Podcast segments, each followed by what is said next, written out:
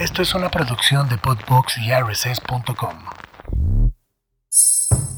Esto es Padres Imperfectos, tercera temporada.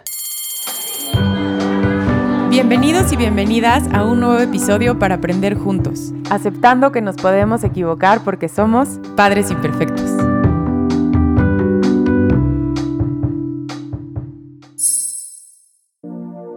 Hola, ¿cómo están? Bienvenidos y bienvenidas al episodio número 7 de Padres Imperfectos.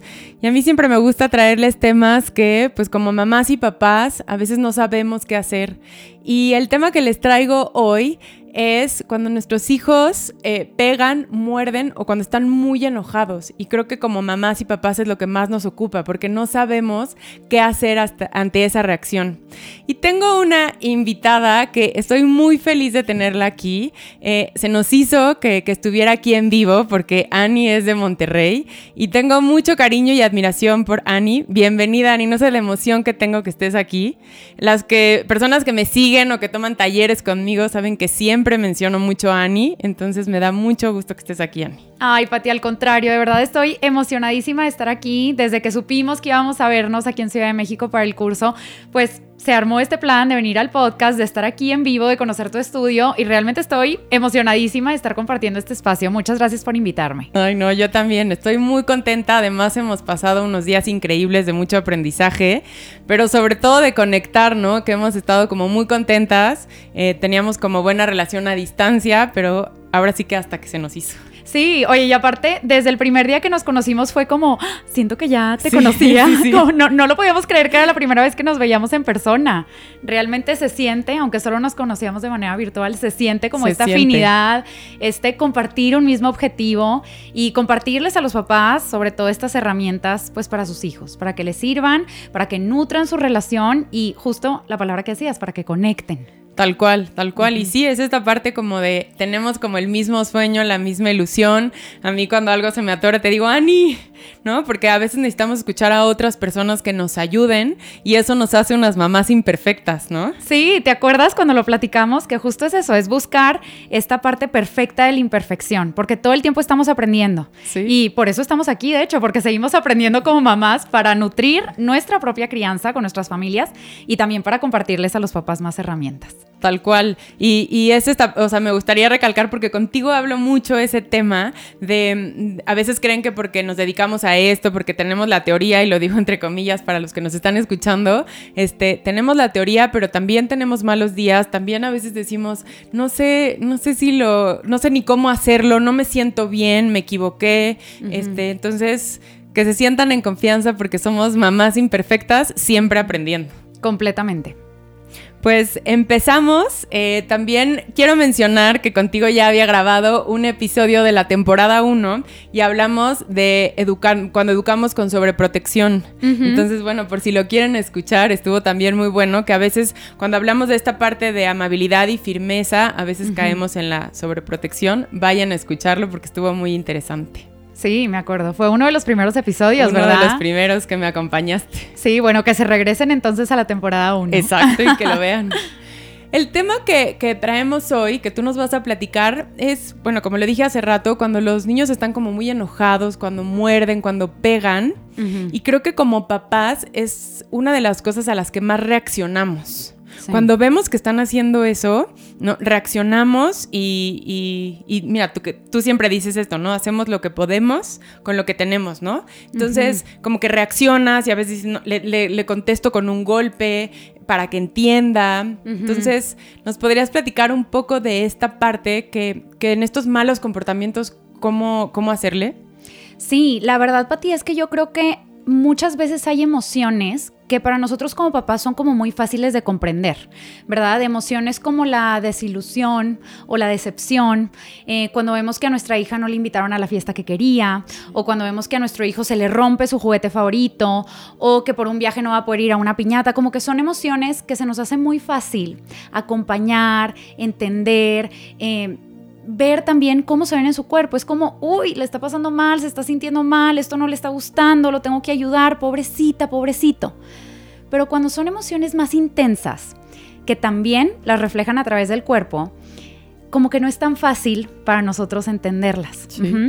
Y aquí fíjense cómo me estoy refiriendo no solamente al comportamiento, sino a la emoción que hay detrás. Sí. Cuando hablamos de primera infancia, estamos hablando de que los niños sienten y reaccionan, sienten y lo demuestran. Y hay emociones, a mí, bueno, tú sabes, y las personas que ya nos han escuchado saben, que las emociones no son ni positivas ni negativas, ni buenas ni malas. Todas las emociones son, todas las emociones se necesitan sentir y sobre todo, un punto muy importante, es que todas las emociones necesitan salir del cuerpo. Entonces, qué fácil cuando nosotros como papás tenemos una empatía natural hacia estas emociones que no son tan intensas o tan disruptivas, o a las emociones que catalogamos como positivas, pero Sí. que realmente son son emociones, punto, y son agradables. Las emociones como la ilusión, la emoción, la felicidad, el amor, todas esas emociones como, ay, qué fácil acompañarlas, qué fácil identificarlas en mi hijo. Pero cuando ya son emociones más intensas, como la frustración, el enojo, la impotencia, los celos entre hermanos, esta parte de la rivalidad, Sí.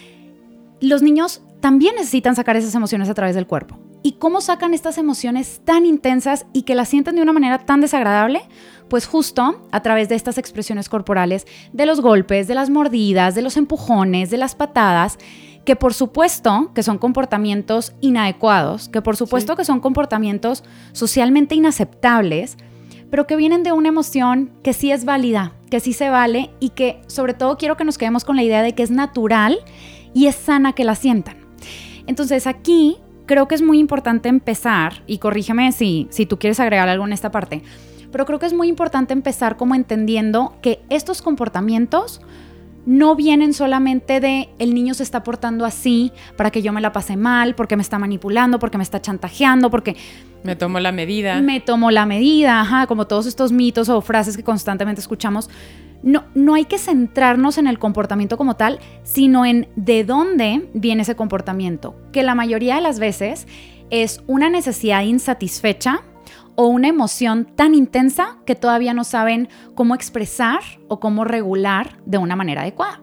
Entonces ahí lo que nos toca es cuestionarnos de dónde viene este comportamiento inadecuado para yo poder entender la necesidad o la emoción y validar esta parte, pero invalidar el comportamiento. Y, y justo no es la palabra, pero es validar la emoción y al mismo tiempo invalidar el comportamiento para enseñarle cómo sí, puede sacar esas emociones de su cuerpo.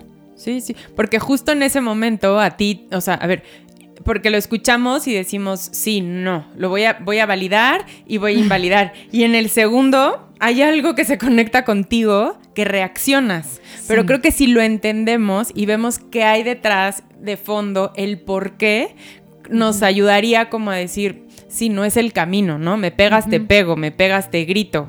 Entonces, validar, y lo que dices, invalidar ese mal comportamiento. Sí, que aquí, ojo, o sea, creo que se escucha como muy cortito y aquí los que nos Sí, están sí, escuchando es, bueno, ¿y cómo se hace eso? Sí, ¿Con qué se come, verdad? Y ahorita vamos a llegar a esa parte. Pero ahorita, Pati, con ese comentario que dices, creo que vale la pena también retomar que hace algunos meses me invitaste a un live a tu cuenta, ¿te acuerdas?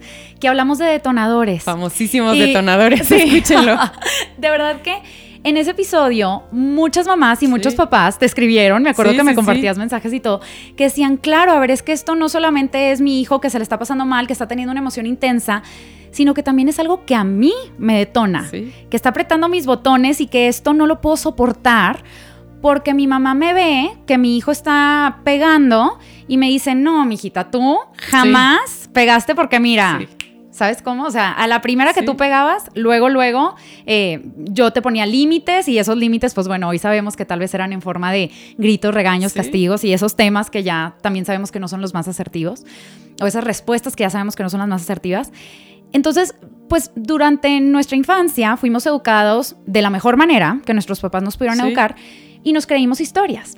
Entonces hoy nosotros vemos que nuestro hijo, que nuestra hija nos levanta la voz, nos pega, muerde, pelea con el hermano, comportamientos disruptivos. Y nosotros decimos, pero es que mi mamá dice que yo nunca lo hice, que ella nunca me lo permitió, que fue algo Sí. inaceptable en mi casa. Y es, oh, ¿por qué, por qué en mi casa no lo puedo controlar? Sí. Sentimos que tenemos que controlarlo y ahí explotamos. Sí, sí, sí.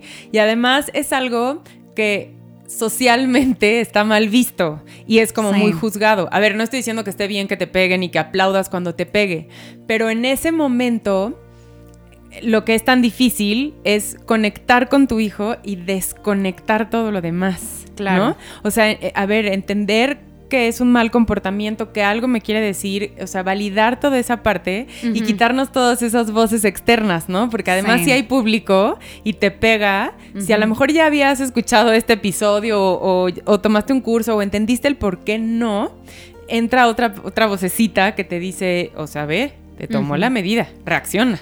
Sí. ¿No? Sí, y a veces es una vocecita interna de estas historias de las que estamos hablando. Sí. Y a veces una, eh, es una voz literal de la persona que te está volteando a ver feo en el súper, de la mamá que te está mirando con una mirada de qué está haciendo esa mamá permisiva en el parque, de la abuela, de la suegra. Sí, sí, sí. Hay, hay miradas o hay palabras que nos pueden hacer sentir que lo estamos haciendo mal, que nos hacen dudar. Entonces, Pati, pues creo que con lo que hemos platicado hasta ahorita estaría padre poner ejemplos, Vamos como para ejemplos. aterrizarlo Sí, sí, sí. un poco más para las familias. Este, y, y creo que estaría padre como hacer estos ejemplos en donde hay público y no hay público. Ajá, porque para los papás esto también es un tema de, de a ver hasta qué punto esto sí lo puedo dominar en privado, en mi casa, en un ambiente controlado, entre comillas, o qué tanto va a ser factible o real el aplicar estas estrategias de validar, invalidar y enseñar en, en un lugar, pues ya, con más gente, ¿verdad? Y aquí, pues bueno, para poder aterrizar estos ejemplos y para que cuando se los estemos platicando ustedes se los puedan imaginar y, y puedan como ir encontrando sus palabras para saber cómo les responderían a sus hijos, creo que es importante desglosar un poquito estos tres pasos, Sí, sí, sí. ¿verdad? Y justo previo a estos tres pasos, tenemos que hablar de la parte del autocuidado, de cómo el adulto eh, sí necesita tener una perspectiva clara de lo que significan estos comportamientos. Ahorita, pues bueno, ya lo platicamos de que estos comportamientos son comportamientos disruptivos. Queremos evitar ponerle la etiqueta de malos comportamientos. Porque si todo el tiempo estamos diciendo se está portando mal, es que esto está mal, es que esto no lo debería de hacer, pues desde ahí ya estamos en una postura de control, Sí. de decir, tengo que hacer que mi hija deje de hacer esto, tengo que Sí. hacer que mi hijo no vuelva a hacer esto. Una vez más las expectativas, ¿no? Sí. Esto sí, esto no. Esto sí, ¿no? Esto sí está medio permitido, esto no. Entonces, como soltar eso para poder solucionar el problema. Exacto, esto quiero o esto no quiero. Exacto. Cuando realmente es una verdad que lo único que podemos controlar es nuestro propio comportamiento. Y ya. Ay, y ya, nuestros comportamientos, la manera en la que reaccionamos eh, o respondemos con las emociones que sentimos, la manera en la que los comunicamos a los demás, o sea, al final solo podemos controlarlos, controlarnos a nosotros mismos, a nuestros niños no. Y nos cuesta porque pensamos que sí podemos controlar a nuestros hijos, porque en los primeros meses de vida nosotros controlábamos todo. Controlábamos a qué hora les dábamos de comer, controlábamos si los cargábamos y, y cómo los arropábamos y cómo los vestíamos. Pero al final, incluso en los primeros años de vida, nosotros no controlábamos cuándo le iba a dar hambre o no, o cuándo iba a necesitar algo de nosotros o no, o cuándo le picaba la calceta Sí. o no. Entonces, acordarnos un poco de que nosotros, por más que quisiéramos y por más maravilloso que sería sí, sí. controlar toda nuestra crianza, Un poquito más fácil sería todo. Creo que sí. Pero al final, pues bueno, tenemos que aceptar la realidad imperfecta de los papás imperfectos, de que eso no lo podemos controlar. Entonces, desde lo que nosotros sí podemos controlar, pues tenemos que empezar a trabajar en nosotros mismos. A ver, hay cosas que nosotros sí podemos hacer. Igual y aquí, oigan, ya sé que les iba a dar los ejemplos específicos, pero es que sí hay pasos atrás. Sí. Y- Tú no te preocupes, no te vas si no nos das los ejemplos. lo prometo, lo prometo. Así duré este episodio un montón. sí, sí. No, no, voy a tratar de ser concisa. Pero, a ver, creo que es importante identificar que para nosotros poder lograr hacer estos tres pasos, primero tenemos que tener como esta perspectiva clara. Y para nosotros tener una perspectiva clara, también es importante que sepamos que hay maneras en las que podemos prevenir comportamientos inadecuados, ¿verdad? Términos y herramientas y estrategias que tú das en tus talleres y en tus asesorías que preparan al niño para los cambios difíciles. Porque acuérdense, lo que decíamos al principio es que estos comportamientos disruptivos vienen de emociones intensas. Y en la primera infancia, las emociones más intensas que pueden sentir los niños vienen muchas veces de los cambios bruscos, de lo repentino, porque al cerebro le gusta lo predecible y lo esperado.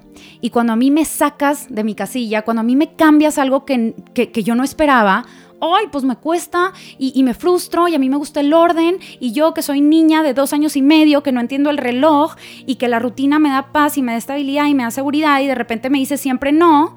Y yo, que era hijo único, de repente llegas con un bebé a la casa híjole, pues es, es un cambio inesperado. Entonces, estos, estos cambios inesperados generan de las emociones más intensas en los niños que generan estos comportamientos explosivos. Entonces, sí hay eh, formas en, donde, en las que nosotros podemos prevenir ciertos de estos comportamientos, por ejemplo, cuando tú hablas de una anticipación, de cómo puedes preparar a un niño para la llegada del hermanito, de cómo puedes preparar a una niña cuando va a ser hora de meterse a bañar, cuando va a ser hora de apagar la tele, cuando va a ser hora de regresar del parque, o sea, esta estrategia de la anticipación ayuda mucho a que los niños sepan qué esperar.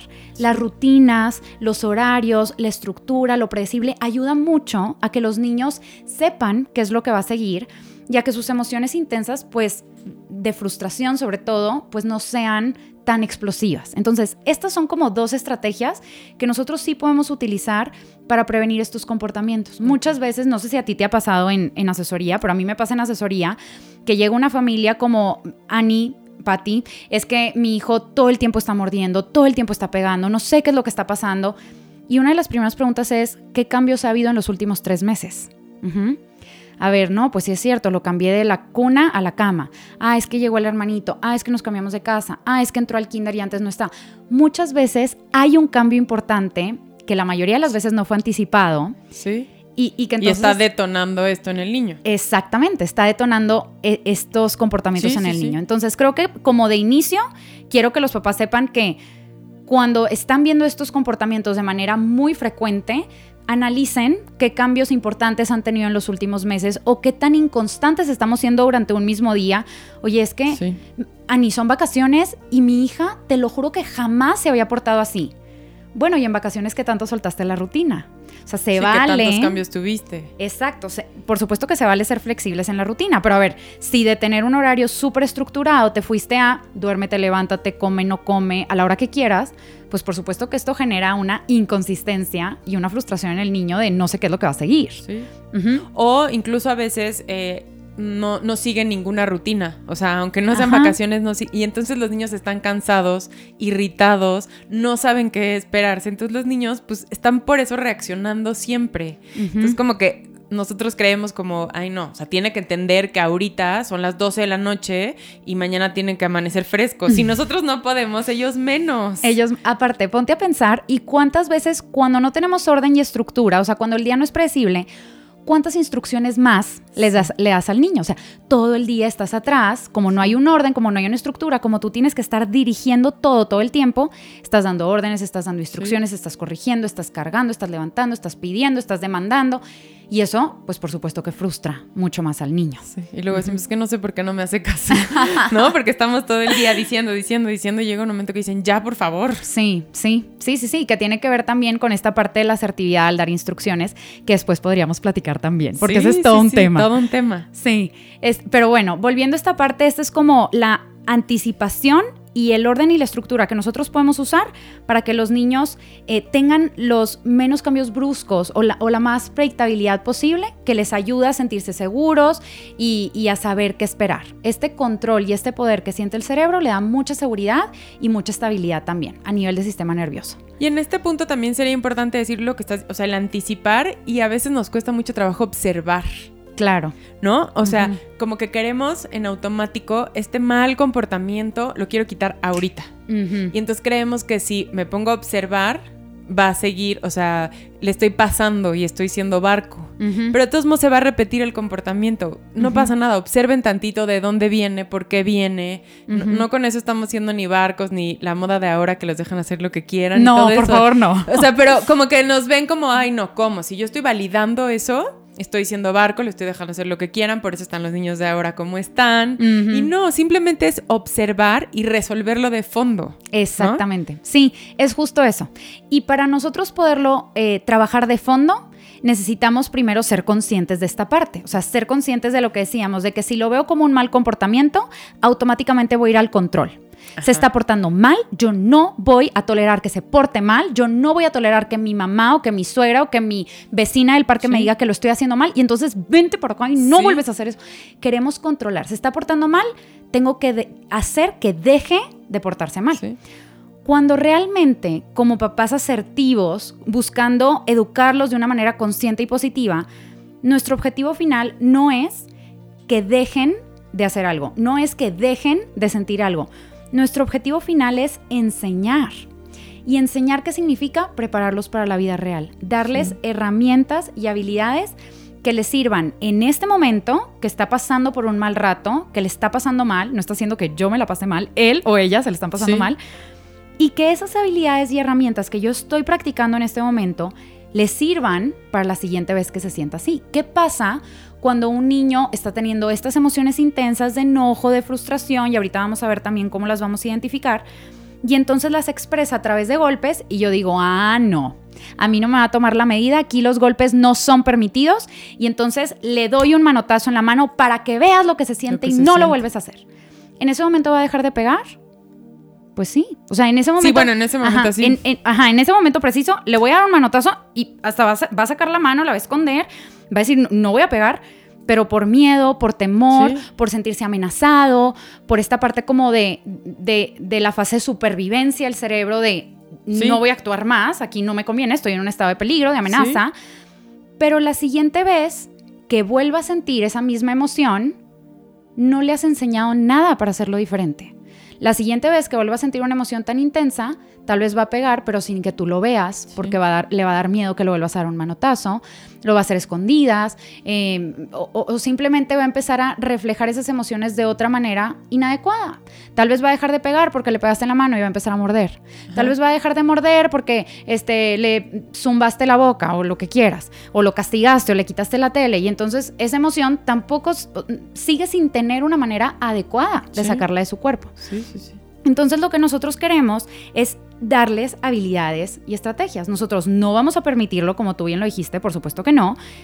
Y tampoco lo vamos a castigar porque no les enseñaríamos nada. Entonces lo que nosotros queremos es validar esa necesidad o esa emoción, invalidar el comportamiento y enseñar, que es lo que le va a hacer saber actuar mejor la siguiente vez. Entonces, para nosotros poder hacer eso, empezamos en un paso atrás, que es esta parte de la prevención, y empezamos también con esta perspectiva de que no es un mal comportamiento, porque eso va a tender a control, sino que más bien es una emoción o una necesidad que mi hijo todavía no sabe cómo expresar, que todavía no sabe cómo comunicar.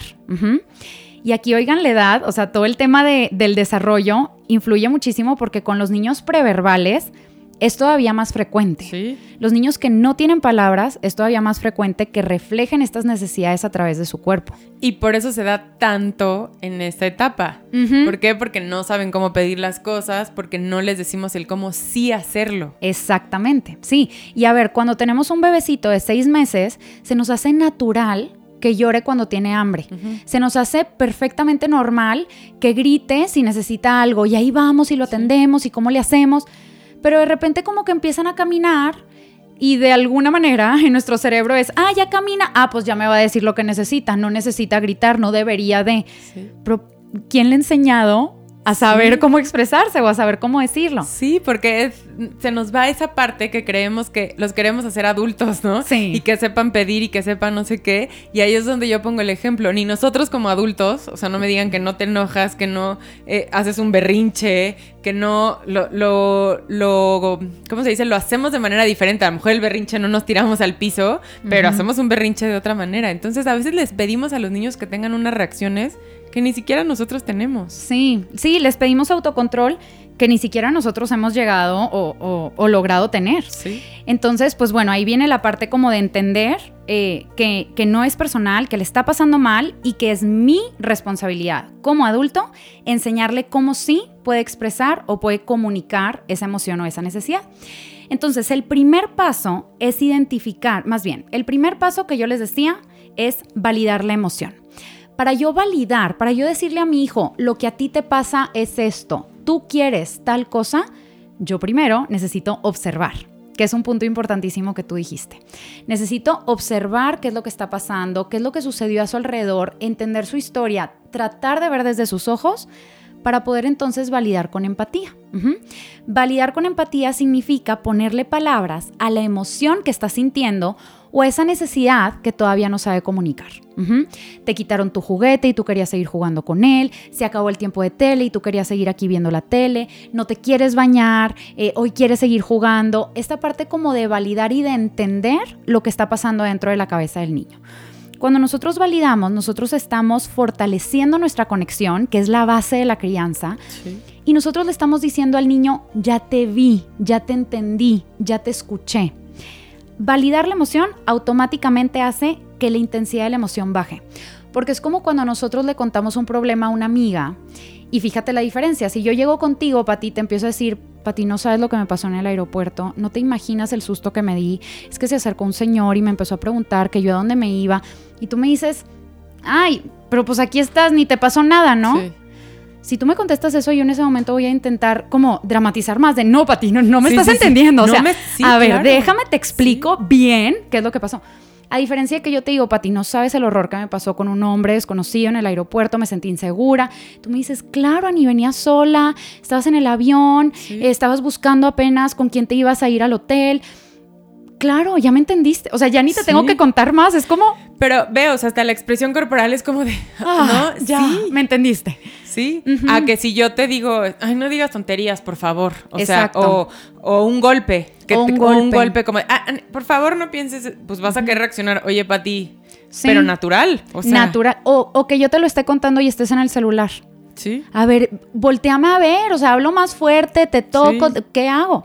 Y lo mismo pasa con nuestros niños, que si empiezan a llorar y empiezan a gritar y el famoso ignóralo, volteate, no es para nada, ay ya, levántate, no te pasó nada, más tienen Más esta necesidad de, de ser visto. de ser visto, de ser escuchado, de ser entendido y más intenso se hace ese golpe, ese grito, ese comportamiento inadecuado. Entonces sí es muy importante esta primera parte de validar para que se note esa empatía y para que digan, claro, mi mamá, mi papá, mi tía, mi abuelita, mi maestra, ya me entendió.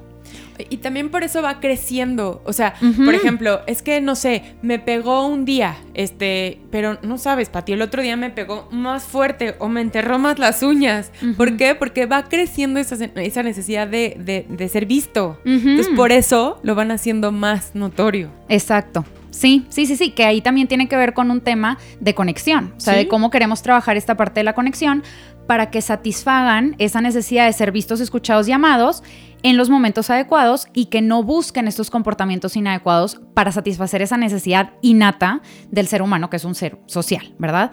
Entonces, cuando nosotros ya validamos la emoción, automáticamente, o más bien, eh, eh, en ese momento, o sea, inmediatamente, nosotros vamos a invalidar el comportamiento. Invalidar el comportamiento significa decirle, esto es lo que no se vale que hagas. Ajá. Se vale que estés enojado. No se vale que pegues. Y ahorita viene la tercera parte. Eh, se vale que estés triste. No se vale que empujes a tu hermana. Puedes estar frustrado. No puedes tirar la comida al piso. Y aquí, ojo, no nos queremos quedar en el no, porque como buenas estudiantes de la disciplina positiva sabemos que eso tampoco le enseña nada al niño. Solamente lo dejaríamos en el no hagas esto. Y entonces, ok, me estás diciendo que está bien la emoción que, que estoy sintiendo, Que pero no que está no bien. está bien cómo le estoy reflejando. Y si me dejas ahí, pu- pues entonces, ¿qué hago? ¿Verdad? Y es esa misma frustración de que tengo que gritar más, tengo que expresarme de otra manera y entraríamos en, en el mismo como círculo vicioso. Entonces, después de que yo valido la emoción, invalido el comportamiento, que es marcar un límite, entonces me voy a pasar a la parte de enseñar, de canalizar esa emoción o esa necesidad hacia cómo sí la puedo expresar.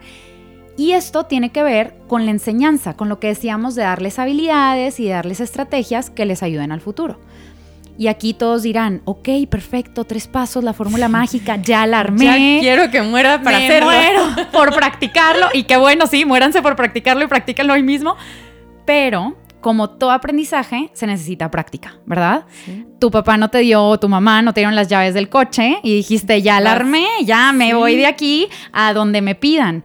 Pues no, o sea, tuviste que estar practicando y practicando. La primera vez que te metiste a una alberca, pues no, no aprendiste a nadar y ya. Lo tuviste que estar practicando Sí. y practicando. Estas habilidades de regulación emocional necesitan práctica y un montón. Sí, hasta nosotros mismos, ¿no? Cuando te enojas y dices, chin, ¿por qué reaccioné así? A ver, te, te toma tiempo decir, para la próxima voy, o cada quien en los procesos personales que vas teniendo, como, no, no quiero reaccionar así, me gustaría, no lo hacemos a la primera, y a lo mejor a veces nos sale cinco veces y otra vez fallamos. Entonces, darle chance a ellos también de, equivocarse. Exacto. A ver, nosotros queremos llevar una crianza respetuosa y como tú bien dijiste al principio, eso no significa que somos perfectos, lo estamos practicando diariamente y entre más lo practicamos, más natural se hace. No, aquí paréntesis, no sé si a ti te ha pasado, a mí me, me pasó con mi esposo, de que yo ya tenía un tiempito como maestra practicando hablar en positivo y cuando nace David, mi mayor, pues a mí se me hacía como muy normal el decirle qué sí hacer. Ajá, en lugar de no grites, David, vamos a hablar de bajito. Y entonces David, mi esposo, era como, no, Ah, ay, ¿cómo le haces?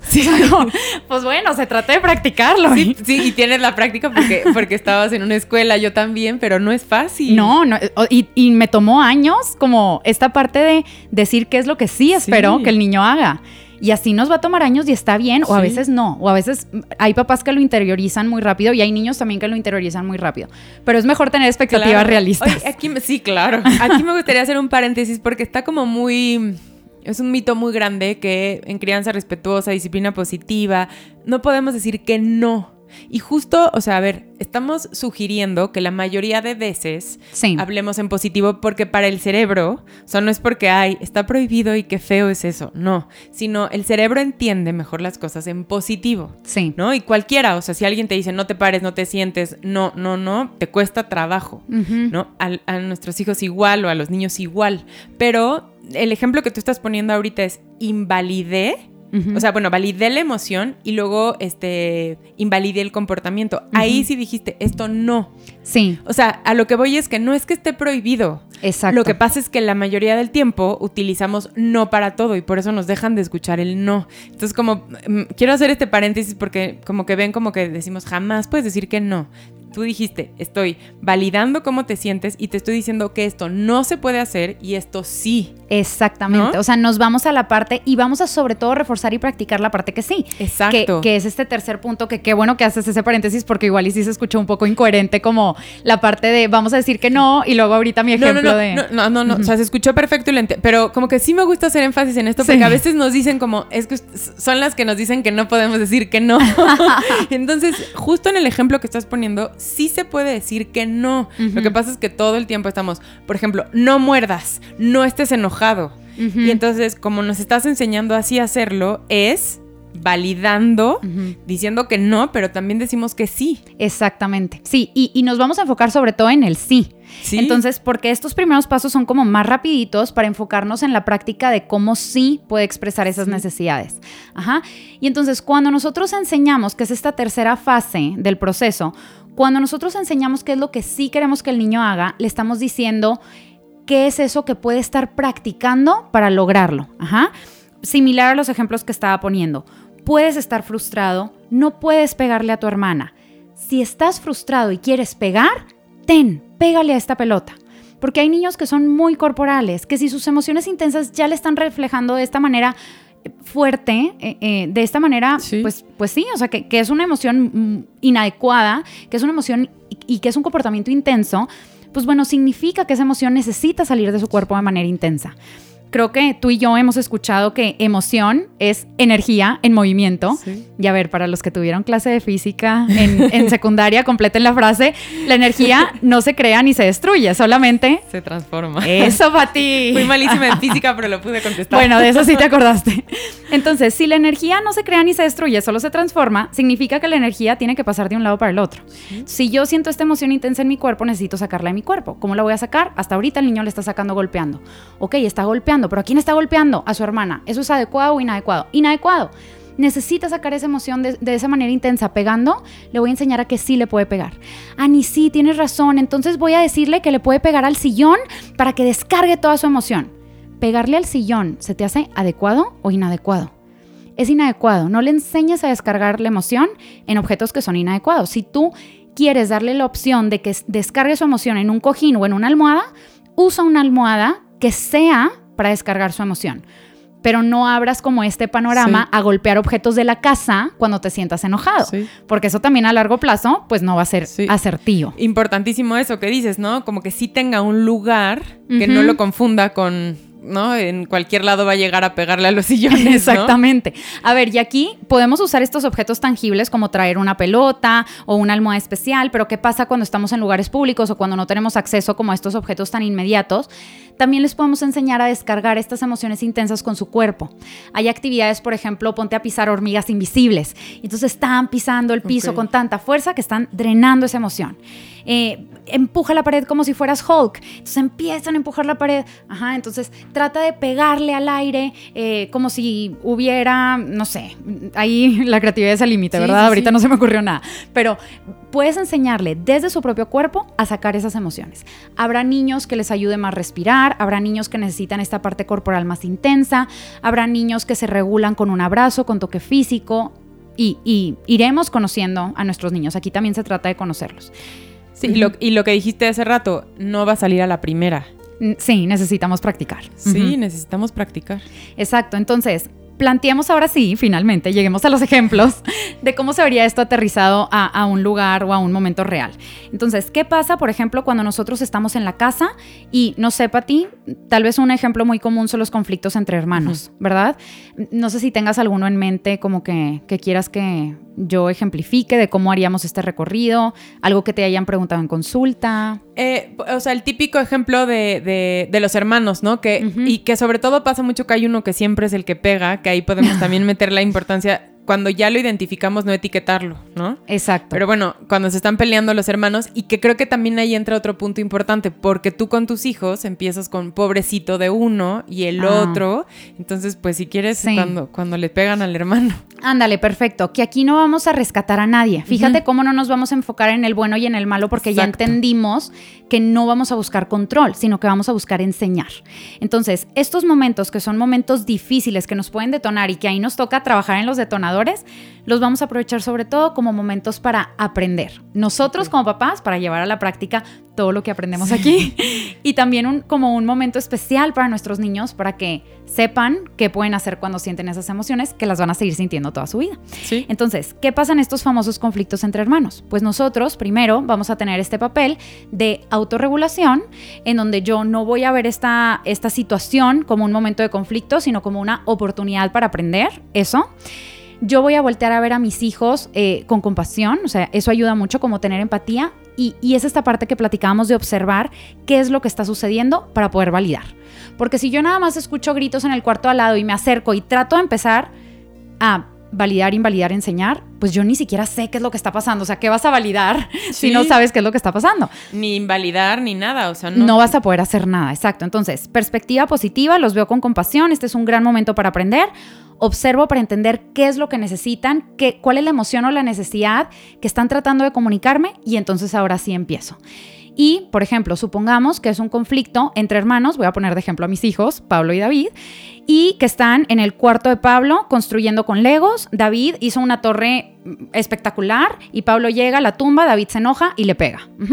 Entonces yo llego al cuarto, puedo leer un poco la situación y entonces me acerco. Y aquí, ojo, el paso uno es la seguridad. Si yo veo que siguen golpeándose, el paso uno va a ser separarlos. Separar, sí. Porque luego los niños se siguen pegando y los papás esperan de, estás validando, que invalidando". observara.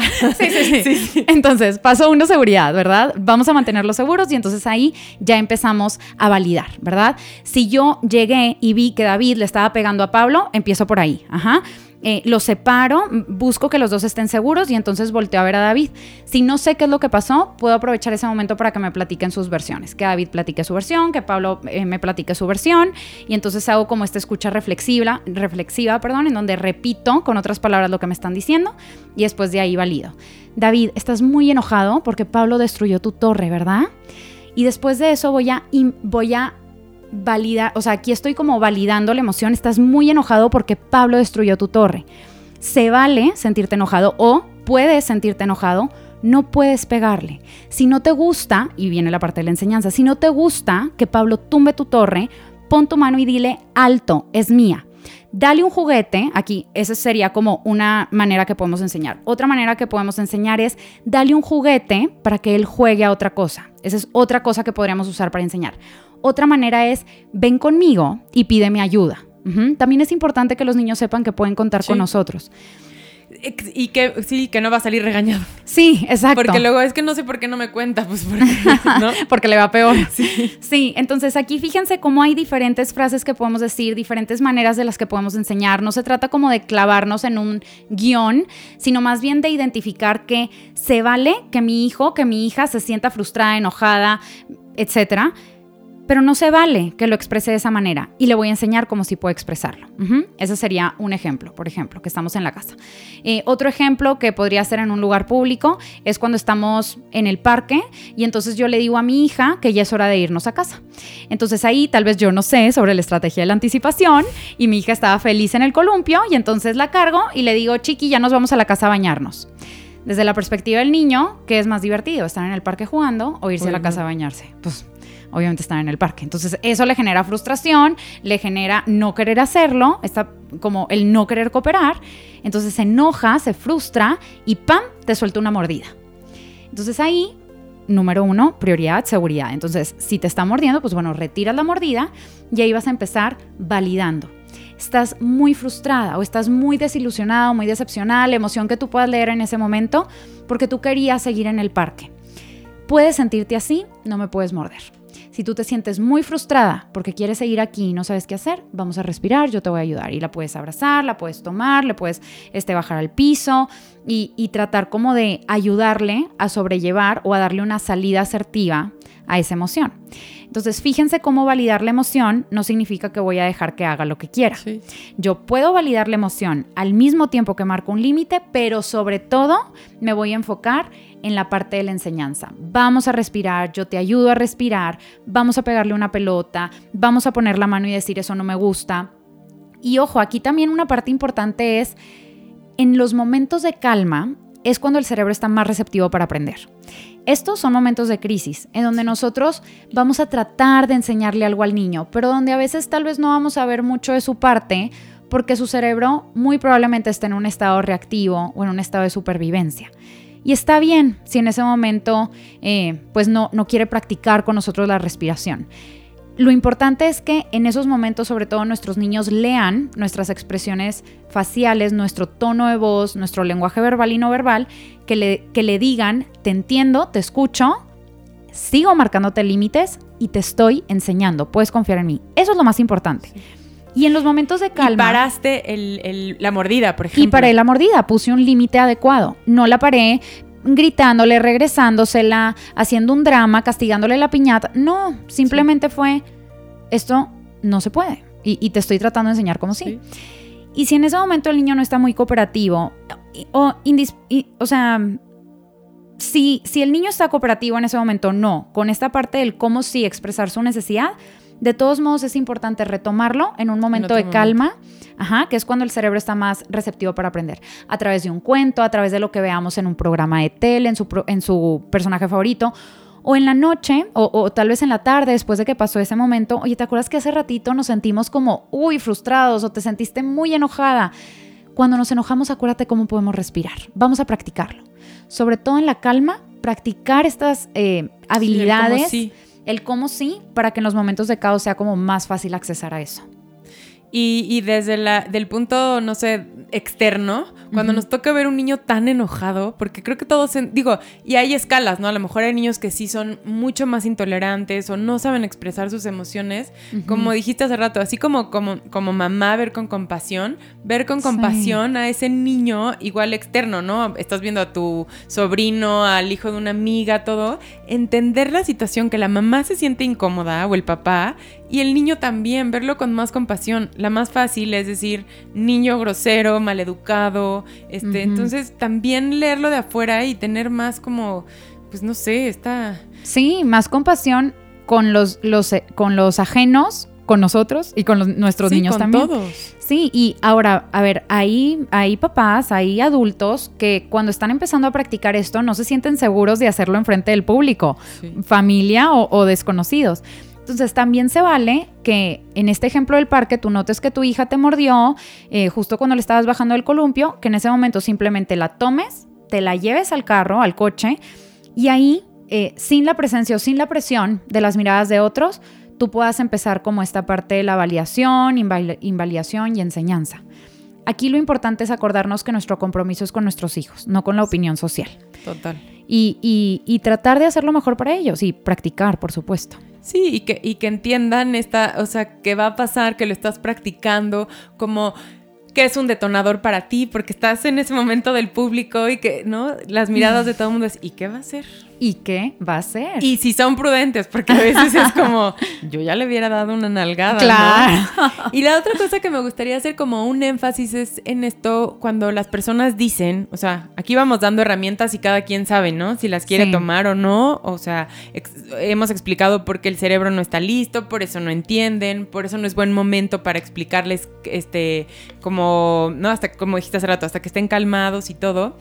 Pero em, cuando deciden pegarles, o sea, por ejemplo, a mí me pegaba, cuando a mí me, yo era chiquita, ¿no? Y, y me pegaban cuando yo pegaba, como que la gente dice, estoy perfecto. Mm, Yo digo que nada más prueben una manera diferente. Ujú. O sea, le estás enseñando a tu hijo algo que quieres que no haga y le estás pegando tú también. Exacto. Entonces, los niños no tienen esta manera de decir, ok, mi papá sí me puede pegar porque él me está enseñando y me está educando. Pero no. yo a los demás no. Pero yo a los Sí. demás no, es imposible que lo hagan. O sea, hay que entenderlo. Como dije ahorita, respeto muchísimo. Cada quien sabe en lo que cree, en lo que no cree. Nosotros abrimos, ¿no? Como el canal y que cada quien decida. Pero una, yo es lo que digo, si funcionara el golpe, le das un manazo y nunca más te volvería a pegar. ¿Estás de acuerdo? Sí. Lo va a regresar y lo va a hacer o Ujú. más fuerte o- y además no le estás enseñando nada, no le estás enseñando a controlar sus emociones, no le estás diciendo qué sí hacer.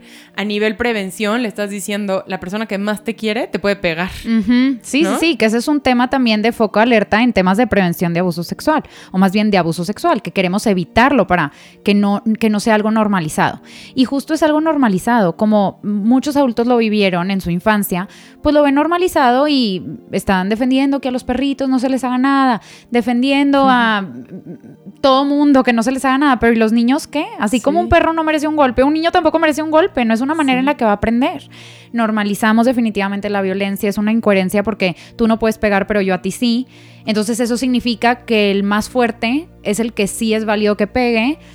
Y, y, por supuesto, no les estamos enseñando cómo hacerlo la siguiente vez. No los estamos dando herramientas asertivas para que sepan cómo manejar esas emociones. Eh, y creo, Pati, que, que aquí también, eh, como un punto importante es tocar este punto de qué pasa si yo aplico estas estrategias y no funciona. Y, y a ver, oigan, aquí estoy hablando de practicar a largo plazo y de practicar de manera constante. ¿Qué pasa si yo estos golpes y estos comportamientos disruptivos los estoy viendo todo el tiempo de manera constante, cada vez más intenso, cada vez más difícil? Creo que es importante escuchar cómo estas, esta intuición que tenemos como papás, como líderes de nuestra crianza, y decir, algo aquí no me está checando. Porque también es cierto que hay niños que pegan y que muerden y que tienen estos comportamientos disruptivos, no solamente o, o, no necesariamente por una emoción intensa, sino porque hay un tema neurológico que hay que explorar de manera más profunda. Si hay papás que sienten que todas las herramientas que han usado no han funcionado, que sus hijos cada vez están presentando estos comportamientos de una manera más constante, sí es importante eh, no automedicarse, ¿verdad? No decir, pues voy a seguir escuchando sí. más episodios, intentar otra cosa sí. y entonces escalar a golpes y escalar a castigos. A ver, si esto no está funcionando, si tú estás viendo que cada vez ese comportamiento es más intenso, platícalo con tu pediatra, ve con un neurólogo, eh, pide eh, una evaluación presencial de una psicóloga infantil para escarbar un poquito más, porque justo en estos primeros años de vida también es cuando se pueden detectar muchas necesidades neurológicas sí. o a veces sensoriales. Eh, que, que, simplemente con una dieta sensorial que de una terapeuta ocupacional o que de un especialista en neurodesarrollo ya podemos eh, como trabajar de una manera más profunda en una necesidad que no es tan fácil identificar sí. en nuestros niños. O sea, también hay que aprovechar que tenemos una red de especialistas importantes sí. que nos pueden ayudar, ¿verdad? Entonces, punto importantísimo, sería como una alerta, un foco rojo. Ya lo hice, pero que también tengamos esto de sí lo hice bien, ¿no? Ajá, sí. De ay, no, no funcionó, lo hice dos veces y ya. O sea, cuando ya lo intentamos, cuando ya nos dimos cuenta que intentamos, o sea, todas las herramientas, muy importante lo que estás diciendo, ya ir con alguien más para que nos uh -huh. ayude y para explorar un poco más de este comportamiento. Sí, completamente, porque detrás de todos los comportamientos hay un porqué, hay una necesidad. Ahorita estábamos hablando de que esa necesidad puede ser un tema de una emoción muy intensa o, de algo que el niño necesita y no sabe cómo expresarlo. Eh, pero también hay necesidades que como papás pues es difícil identificar, que necesitamos de la ayuda de un especialista para poder trabajar de manera profunda.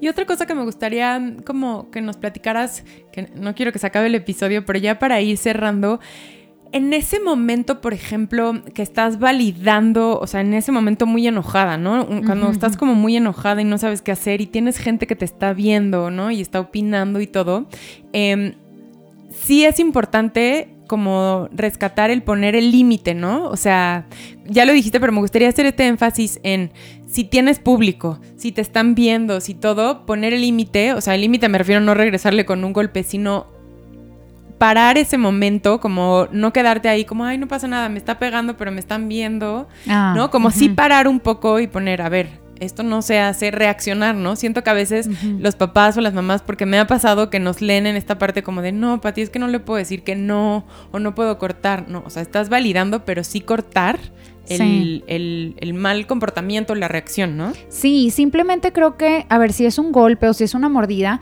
con el simple hecho de retirar un poco, de decir alto, ya ahí podemos marcar un límite con mucho respeto. Sí. Y en ese momento donde estamos diciendo alto, nos podemos dar el tiempo como para respirar de manera profunda, que oxigena nuestro cerebro, que nos ayuda a acordarnos de qué palabras queremos utilizar y que al mismo tiempo le está mostrando a, mi hijo que estoy marcando un límite, que eso no está bien, que estamos haciendo una pausa en un comportamiento que no es adecuado. Y también estamos moldeando, que eso sería, no sé, importante después decirle, a, o sea, no sé, a tu hijo cuando estés platicando, cuando esté tranquilo, como yo también me enojé cuando me pegaste y respiré. Sí, eso no me ahí le estás diciendo como, a ver, a mí también me dolió, no me gustó, sentí feo y ¿qué hice? Respiré. y me calmé. Entonces también ahí estamos moldeando que le dices, a ver, cuando te enojes no pegues, me pegas, reacciono y te pego, ¿no? Exacto. Sí, desde nuestro propio comportamiento ya estamos dando mucha información. Sí. Sí, y aquí, Pati, también ahorita que dijiste ese ejemplo, me acordé de que muchas veces cuando los niños son chiquitos, a veces no pueden medir su fuerza. Y a veces esos golpes no necesariamente vendrán de una emoción intensa, sino de querer que los volteemos a ver. Tal vez nosotras estamos haciendo algo y entonces llega mi chiquito de dos años y empieza como que a pegarme en el hombro, como que volteame a ver, volteame a ver. Y en ese momento yo puedo tomar su mano y le puedo decir, Pablo, tú quieres que te voltee a ver. Estoy validando una necesidad. Tú quieres que te voltee a ver. Puedes querer que te voltee a ver, no me puedes pegar. Si quieres que yo voltee, pon tu dedo así como yo, estoy como levantando el dedo índice, tócame despacito en el hombro y dime, mami. A ver, vamos a practicarlo, dime, mami. Ay, Pablo, ya puedo voltear, ya te puedo entender, ya te puedo escuchar. O sea, también identificar de dónde viene ese comportamiento. Sí, lo que dijiste al principio, o sea, observar primero, ¿no? Como que siempre estamos en modo reacción. Sí, y más bien queremos responder y para responder necesitamos saber qué vamos a responder y para saber necesitamos observar. Ani, para terminar, me gustaría eh, hablar un poco de la compasión ante seguramente las mamás y los papás que están escuchando en este episodio es porque están desesperados. Entonces, ¿no? Porque ya a lo mejor alguien que, eh, que, no está en este tema, a lo mejor escucha y dice, ay, sí, es, mi hijo mordió un día y le dije no y ya lo dejó de hacer, por ejemplo, no fue su tema. Pero hay papás que sí están teniendo problemas todos los días con esto, se sienten frustrados ¿Qué les puedes decir como esta parte de compasión, que se den chance, que no escuchan a las demás personas, que sus hijos están en un proceso, que se sientan acompañados del proceso que están viviendo, ¿no? Sí, a ver, creo que un, punto importante es, ahorita estamos hablando mucho de las emociones de nuestros niños, también es importante hablar de nuestras emociones. Y yo sí lo viví con uno de mis hijos, que cuando se enojaba, cuando se frustraba, cuando sentía estas emociones intensas, su primera reacción era pegar. Y como papá te duele, como mamá te duele en el alma, porque dices, pero es que, ¿cómo? me duele que me esté tratando, o sea, que me, que me esté tocando de una manera tan dura, me duele. Y entonces eso pues puede generar frustración de no sé qué hacer, culpabilidad, reactividad, esta parte como de castigar y, y, de responder de manera impulsiva. Entonces, la primera invitación sería como date cuenta de lo que sientes tú, de lo que provoca en ti esos comportamientos de tu hijo. Número dos, felicidades por tener esta conciencia de decir, mi hijo está haciendo algo que en este momento me gustaría tener más herramientas para saber cómo responderle. O sea, felicidades por darte el tiempo de querer aprender algo nuevo y de querer llevarlo a la práctica. O sea, ese paso es un paso muy grande. Sí, que, se hace mucha diferencia. también, ¿no? Oye, está pasando esto, pero estoy haciendo algo por solucionarlo. Sí, entonces aquí estamos hablando de autoconocimiento, de autocompasión y luego viene la parte de tener compasión con nuestros niños.